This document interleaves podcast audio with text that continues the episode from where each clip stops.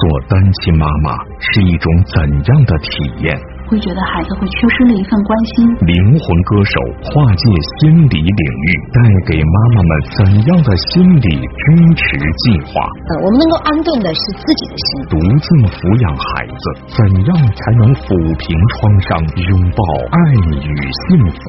女性创伤需要被识别。敬请收看心理访谈，独抚妈妈。现在收看的是心理访谈云录制的节目。今天我们要说说隐性创伤这个话题。隐性创伤啊，就像一个无形的杀手一样，看不见、摸不着，却在不经意之间存在着。它就像身体的伤口一样发炎，越来越严重，最后伤害我们自己，也会伤害别人。隐性创伤呢，存在着不同的人群和不同的家庭里。但今天呢，我们来特别关注一下单亲妈妈们的隐形创伤。为大家介绍我们今天的谈话嘉宾，她就是魏雪曼。你好，雪曼。郭姐好，郭姐好，观众朋友们好，我是魏雪曼。我全心全意等待着你说愿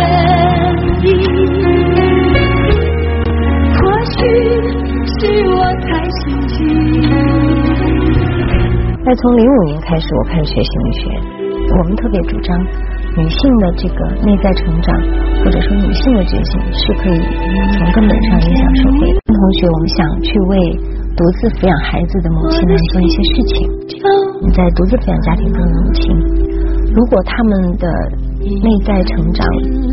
更为的健康、更为的完善，嗯，那无疑会给他的孩子带来更好的支持。对，我们知道魏雪曼其实是一位呃知名的音乐人哈，但是呢，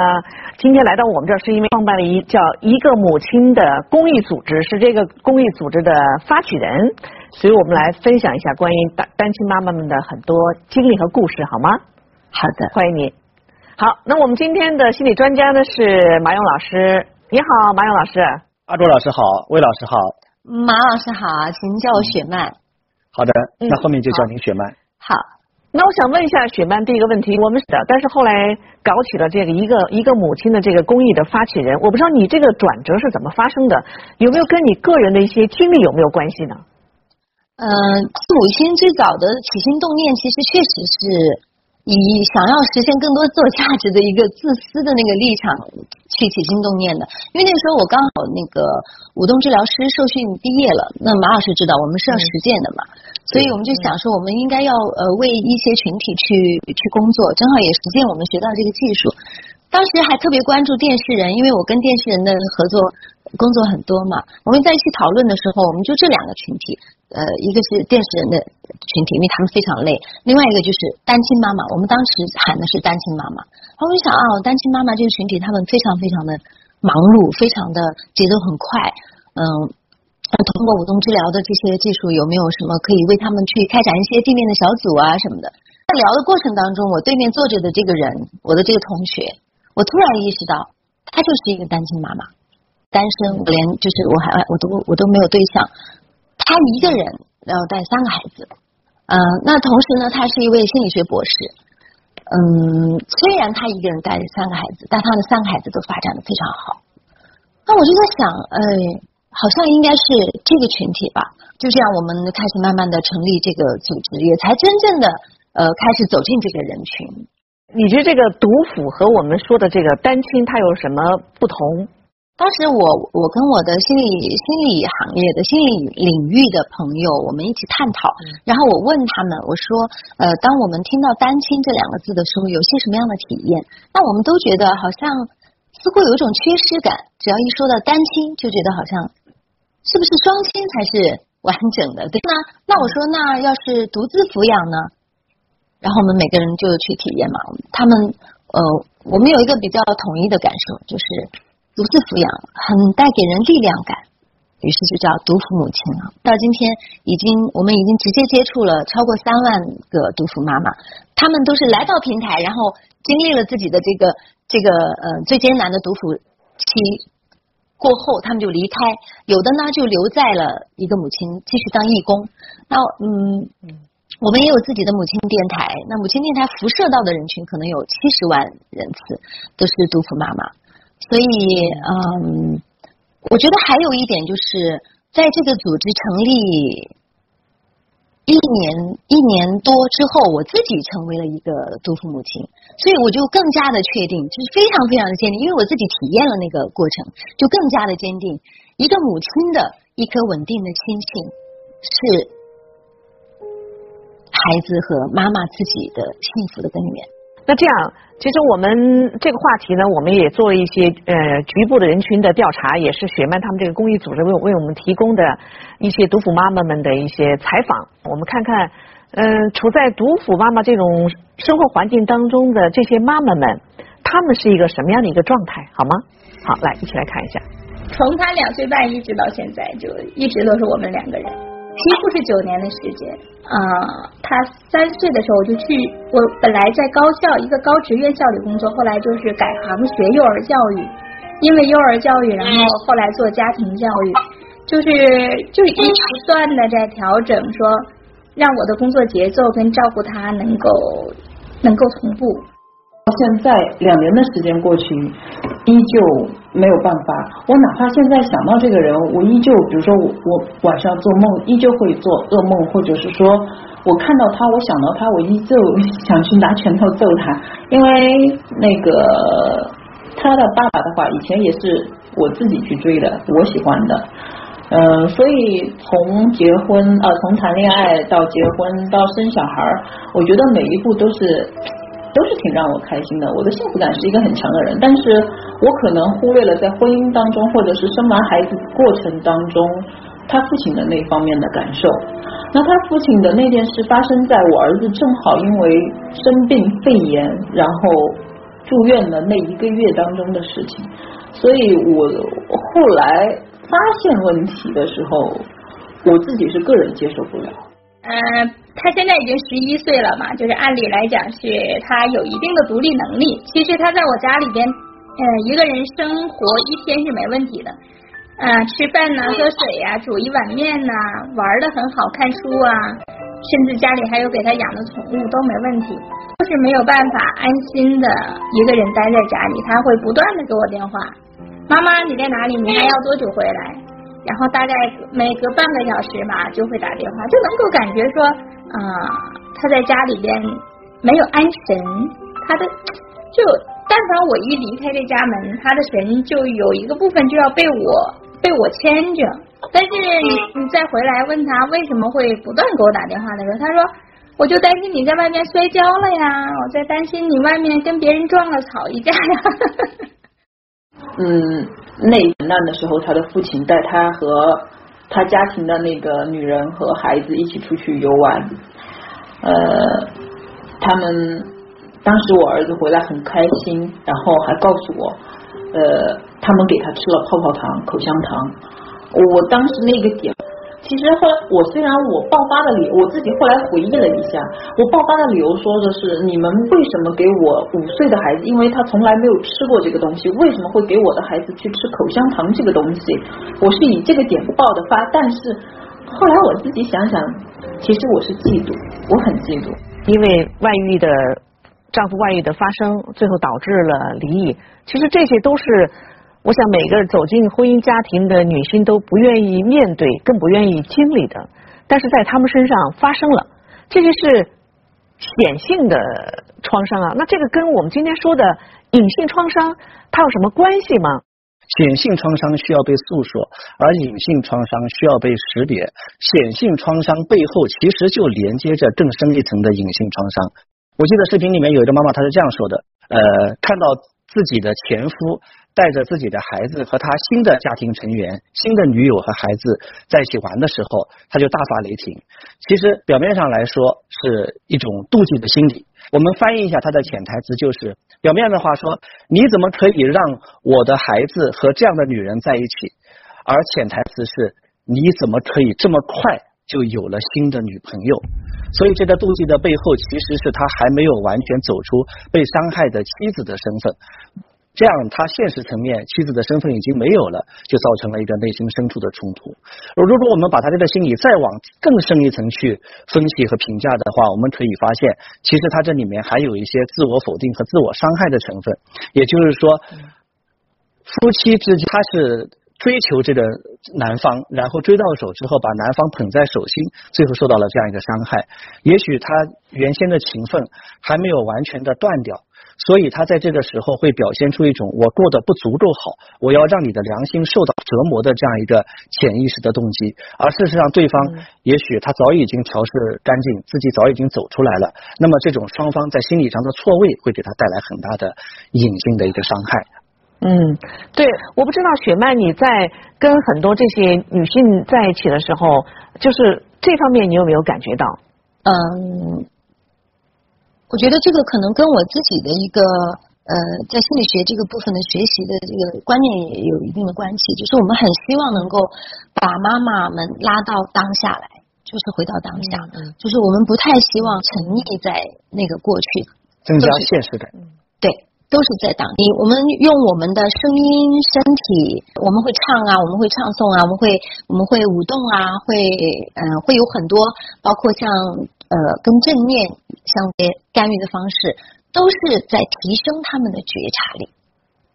嗯，因为提升一旦觉察力能够提升，一旦妈妈可以时刻都跟自己有很深刻的连接的时候，他对自己的意识和行为是有觉知的。对，另外我想说一下，我刚才在视频当中我看到的那个母亲所说的就是，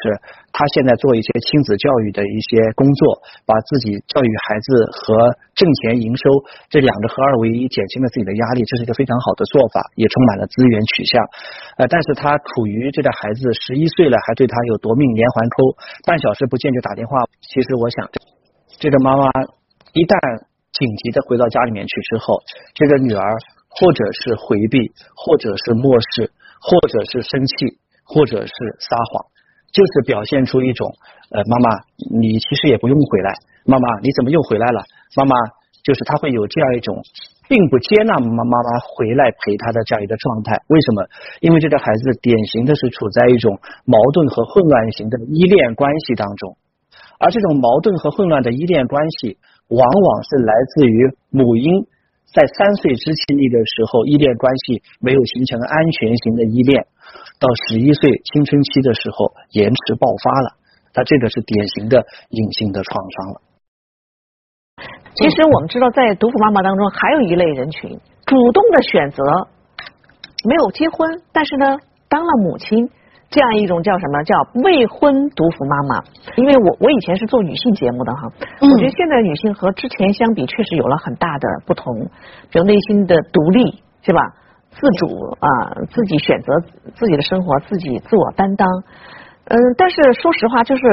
嗯，未婚就选择当母亲这个事儿啊。我觉得它真的不是一个，还不是一个小事儿。嗯，因为生命嘛，我们说知道孩子，他在一个我们说家庭，我们就是这么过来的，爸爸有爸爸有妈妈哈，我们说叫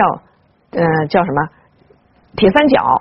这样才是完整的 亲密三角。没有人真的愿意选择未婚独妇的，因为未婚独妇，你看我们我们三位啊，包括马老师，我们都可以想一些关键词，零到三岁或者是未婚独妇，他。他到底要面临一些什么样的状况？要嗯怀孕、围产期，好，围产期抑郁症 有可能是很有可能的。然后要生产，好，生产，然后要哺乳，好的，我们要学习很多很多的事情。呃，然后呢，这个最重要的是什么呢？最重要的是零到三岁是一个人的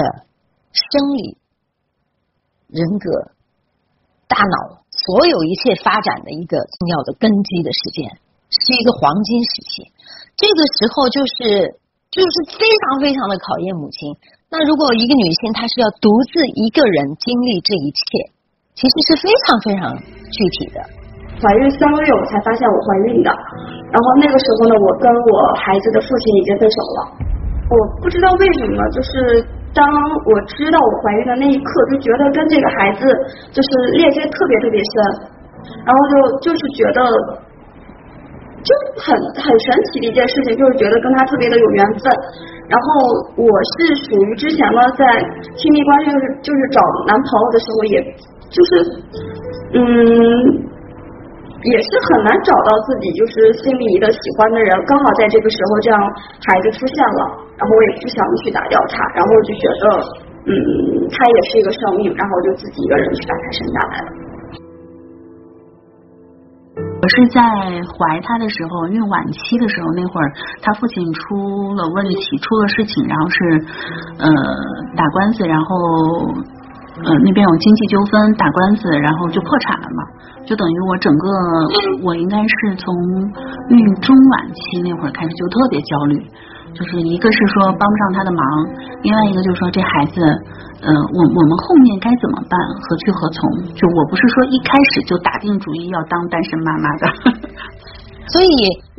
不会有谁真的愿意去在这种情况下愿意去做一个主动的这样的选择。呃，我亲眼所见的一位独父母、独父母未婚独父妈妈，给我留下过非常深刻的印象。她其实跟我们节目当中采访到的独父妈妈很像。她是关系解体之后发现自己怀孕了，那其实你说她是主动的想要事情这样发展吗？她是不想的，她一定是不想的。她肯定也希望她的孩子能够有一个像马老师说的那样一个亲密三角都是希望的。可是事情并没有朝他所希望的那个方向去发展，于是他就把 这个孩子生下来了。我觉得他关键的一点在于，他认为这件事情是很自然的一个事情，就是从现实角度来说，事情没有按我所希望的方向发展，仅此而已。但是这不意味着这一切都有很严重的问题。于是呢，他就一个人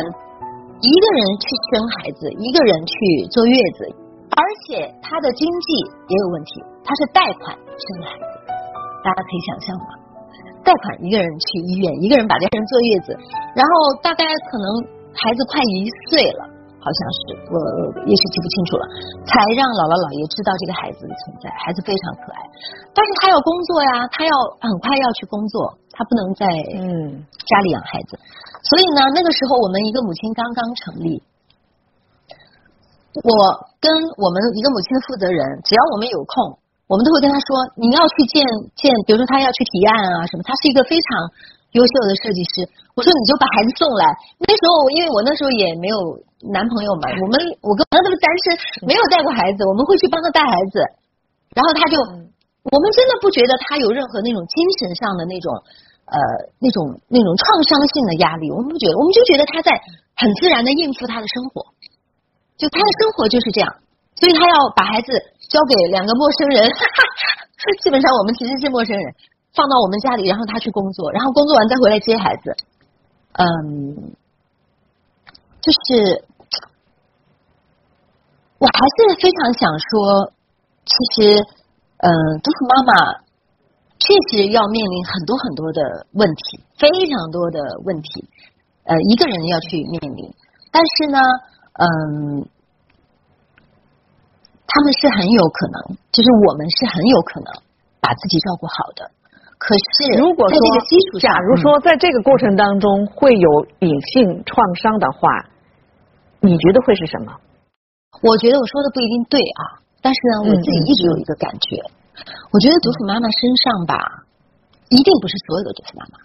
但是。我觉得有一个代表性的一点，如果一定要跟隐性创伤去去相关联的话，嗯，就是我们心里面可能都有一个地方是特别特别硬核的，就是很强的那个部分。挺准确。准确吗？我觉得很不准确的，可能是。准确。是，但凡我们能够在某一些时刻柔软下来，嗯，不那么好强，嗯，可能也许就不会毒妇。嗯，这个所谓的强是他们的身上的一种隐性的一种创伤吗？呃，不是隐性的创伤，是他们身上的一个特质。这个特质如果处理好了，就会给带来幸福；这个特质如果处理不好的话，可能会一塌糊涂，甚至旁边连一个协调的人都没有。我倒觉得有一个很有共性的问题，反而容易造成孩子的行为发展出现问题，那就是母亲。对于这个毒妇禁欲的内疚感，嗯，这个是一个很非常非常重要的影响因素。我是一个挺自私的，因为从我发现开始，我发现之后，我当晚我就买了机票出去了，我没有管孩子，我把孩子丢在他爷爷奶奶家丢了两个星期，我在外面停了两个星期，然后我才回来，哦，我再回到我自己住的地方，然后我再开始去，我几乎那两个月几乎都是属于。嗯，没有怎么和孩子进行沟通和交流的状态。三岁三岁的孩子，我是这样子对他的，我所以我是有愧疚的。对，我们应该是五月二十五号返回幼儿园的嘛，然后嗯什么都准备好了，结果去小朋友家去玩的时候，然后他把脚给崴了，就挺晚的了。然后我们回去，我就带他上医院，他现在是四十二斤，四十二斤，然后大概有一百一十五高。嗯，就他脚崴了，他又不能走路，就等于我要抱着他去嗯看急诊，然后就近的那个医院呢，那个医院又比较老，他就是有一个新楼，我要到那个呃旧，然后要到新楼那边去检查，然后检查了取片子，还要到一楼去等报告，就就是楼上楼下当时呃折腾了好长时间，就挺累的，就第二天早晨起来的时候，跟我妈聊着聊着，然后我就哭了。因为那个，我当时有一个什么情景呢？就是我们在那等报告的时候，呃，在急诊嘛，晚上有有一些呃很多就病号过来之后，然后我有一个小朋友是一个小男孩，然后可能是呃他可能是摔到头了，然后就那孩子就哭嘛，然后就是妈妈拿着包，然后爸爸抱着孩子，就就是这样进来的。我当时那一幕其实挺触动我的，然后嗯，爸爸就在那哄啊，说说那个，说一会儿给你买买玩具呀什么的，就是我我们去看完医生就好了。然后我就跟我妈在聊着的时候，然后我就跟她说，我说可能别的小孩生病了，嗯，对于他们来讲小病是福，然后有爸爸妈妈两份的这种关注啊，我说我说对于对于我们家这个来讲的话。他可能没有太注意到，因为我们我我是从孕期开始，然后就自己带他嘛。那但是对于我来说，我会觉得在那个时候，嗯，一个是没有另外一个人能去给你帮帮忙什么的啊，再一个对孩子来讲，嗯，会觉得孩子会缺失了一份关心，嗯。不光是未婚妈妈，我觉得离异妈妈也是这样的，我们所有的人都是这样的。我们没有办法控制我们生活中的一切，我们是不能控制别人的心的。我们能够，呃，我们能够安顿的是自己的心，而且我们非常确信，只要我们自己的心安顿了，我们才能够有能力去安顿孩子的身心。嗯，太好了，马老师，刚才雪曼说的一个感觉，他说这种内疚感哈，我觉得他只要毒妇这种方式存在，会出现各种意外。然后这种意外又不是妈妈愿意看到、面对，他这种内疚感，我觉得是一个长期的、持续的存在的这样一种感觉。这个算不算是隐形的创伤？呃，这个算。刚才雪曼其实是说到了一个很有代表性的一种现象，就是妈妈把自己和父亲离异这件事情过度负面化的解读，然后。总是在非常敏感的观察我这种家庭结构对我的孩子有没有影响。呃，我曾经在咨询室遇到这样一位母亲，她是孩子已经十七岁了，上高中，然后她找到我说，呃，我想请你帮我看一看我的孩子有没有什么问题。然后我听她简单的介绍完了所有的情况，这没有问题。后来我也和孩子见了一面，还是觉得没有问题。然后我说你觉得有问题，你向我提供一些事例证据。他说有啊，证据有啊，昨天晚上就有啊。说呃，他有一个同学也是单亲家庭，但是以前呢，我女儿都不知道。昨天晚上女儿回来的时候跟我说，妈妈妈妈说那个某某某同学他也是单亲家庭。说马老师你发现问题没有？我说发现什么问题了？他说你有没有发现他用了一个野字？这个孩子在我面前一直装的。从来都无所谓这个家庭是单亲家庭，他从来都不提这件事。但是当他描述别的孩子是单亲家庭的时候，他用了一个“也”字，这说明什么？这说明十几年来他一直在默默的观察和介意着自己是单亲家庭。所以母亲有的时候会对这种问题过度敏感，她总是会观察孩子可能哪里有问题，然后做一些过度的补偿，这个本身有可能会带来一些问题。还有一种，他会反向的给孩子植入他的内疚感，这个就是他会过度的表现出自己的含辛茹苦，他会在有很多机会走进一个新的美好的爱情婚姻的时候，他放弃掉，然后这些他还要有意无意的让他的孩子知道。呃，主要的目的从表面上来看，可能更多的是为了让自己的孩子能够努力学习，好好做人，将来成才。但是母亲其实面临这样一个问题：你的孩子一旦成才，走上社会，他就属于他的爱人，属于他的朋友，他可能最大的部分就不再属于你了。而孩子成才的这个后时代，母亲如何自己独处，到最后这段时光是焦虑的。焦虑的时候，他容易把这种内疚感植入到孩子的内心深处。有意无意的给孩子形成一种心理负债，从某种程度上讲，这也是一种控制心理的表现，而这些都源于刚才雪曼说的这内疚两个字。对，其实它是一种攻击。嗯，所以呢，我们是希望呃妈妈们能够对自己有一个非常清晰的现实，就是你既不要去承担说今天我就是既是妈妈也是爸爸，不，你当不了爸爸，你就，这个是在身份认同上要非常清晰的。当然，只是说生活中你做了很多爸爸也需要做的事情。可是呢，我们可能需要让孩子明白，我是妈妈，我能够给出去的是妈妈能够给的，妈妈不能给的，我们妈妈生活中这些男性的角色，你还是要去求助的。对我们这样说，嗯，如果独辅的妈妈这个家庭里面，可能给孩子带来一个什么样的最有代表性的，几乎每一个。独辅家庭都有可能存在的问题的话，那么是一个很深层的关于孩子如何度过俄狄浦斯期的问题。嗯，就是人在六岁左右的时候，他要跨越一个恋母情节俄狄浦斯这样一个过程。那么在这个过程当中，他必须要能很好的处理好爸爸妈妈和我这样一个亲密三角的三元关系。我们这样说：如果和孩子在一起，二人为从，三人为重。二元关系永远是二元关系，三元关系就是多元的变种。我在三元亲密关系当中长大的话，他将来长大之后能够更好的处理他的人际交往以及亲密的感情，因为他有很多处理三元关系的经验和模板，而二元关系没有办法去替代这种练习，这种潜移默化的三元关系训练的缺失，是这个家庭可能给孩子带来的最大的影响。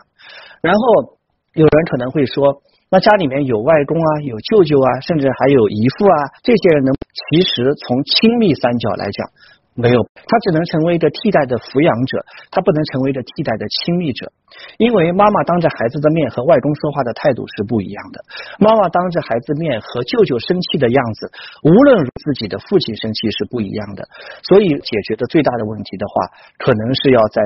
亲密三角的那一集里面，给孩子增加这种亲密三元关系的体验。我前面讲的那个例子当中，那个十七岁的女儿，她的妈妈其实很早就给她已经找来了一个继父，但是她并没有邀请这个继父加入这个家庭里面来。她总是在担心，她自己的亲生父亲缺失，有可能会给她带来问题，而对眼前的资源就视而不见。你的意思让这种单亲独独辅的妈妈要赶快结束？呃，是两种一定要组成一个家庭吗？还是让他们在心理上能做什么样的一种准备，能够在心理上做一个补偿？这两种方式，一种是现实层面的，一种是虚拟层面的。现实层面最典型的就是，如果这个母亲你在生命中遇到了一个你真正喜爱的男人的话，那么你其实可以勇敢的邀请他进入这个家庭，因为。当你当着孩子的面对你所爱的这第二个男人交流的时候，其实孩子看到的是配偶间的亲密感，这种亲密的三角会可以得到一个弥补，他和舅舅叔叔的模拟是不一样的。第二个就是，如果你没有进入一段全新感情的准备，或者没有这样的机会的话，你可以选择在孩子面前多描述父亲曾经的存在，因为他反正已经不存在了。你可以多一点点正面的描述，主要表达在亲密感方面。有的时候，家庭还有一种很深层的隐性的创伤，就是。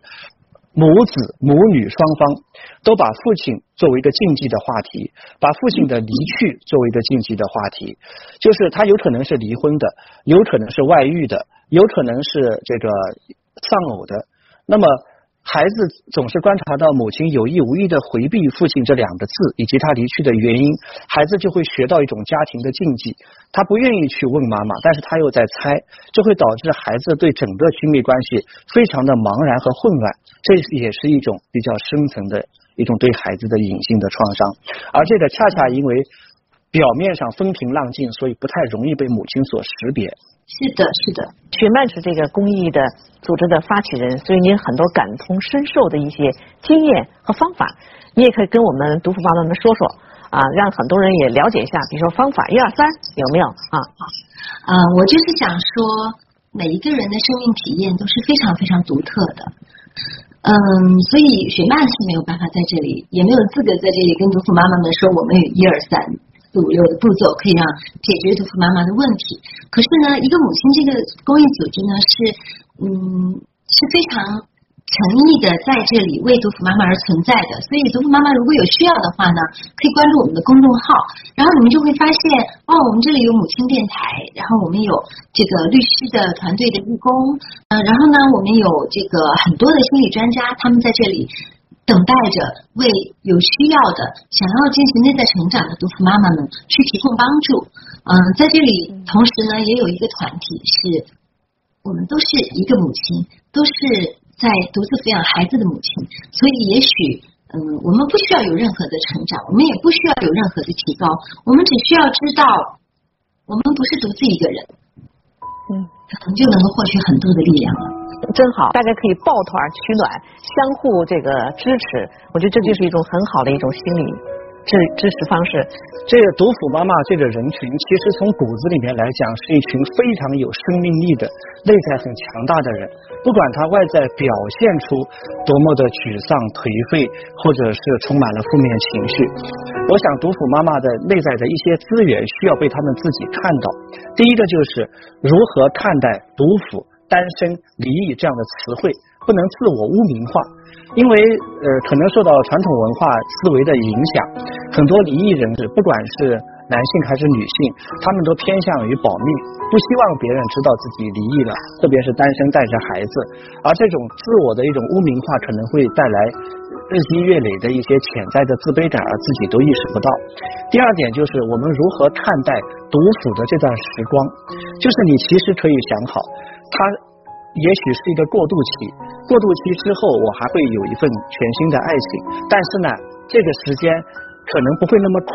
那么剩下的这个时间，我估量着是两年呢，还是三年呢？我就静下心来，踏踏实实的，不急于结束这种状态。我把自己和孩子的生活打理好，他反而可以自己带着孩子去游玩、去旅行、去学习、去成长，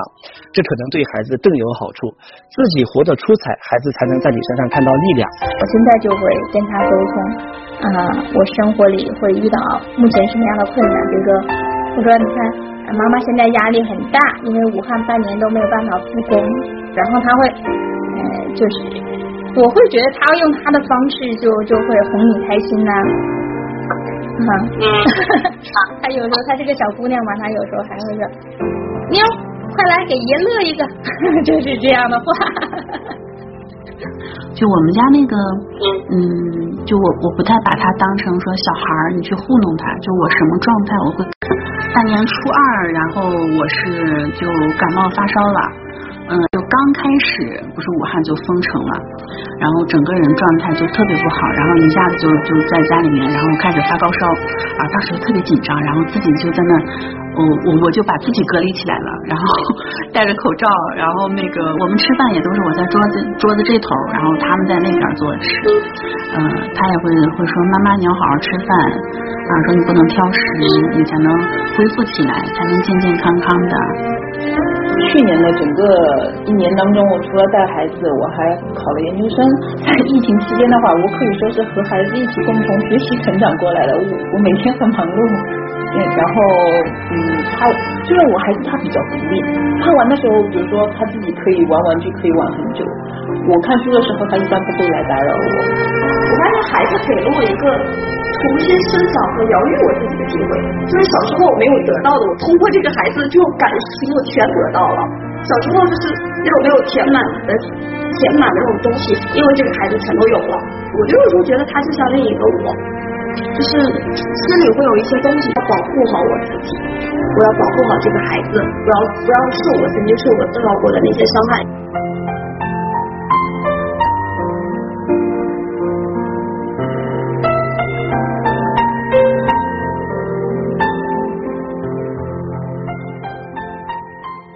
儿子出生半年被诊断为脑瘫，丈夫绝情离弃，她用十一年的时间教会儿子正常生活。坚强的背后，到底曾有过怎样的崩溃？每一个崩溃的瞬间，又是什么让她重拾生活的勇气？心理访谈：爱笑的女人，吴春芳，下周播出。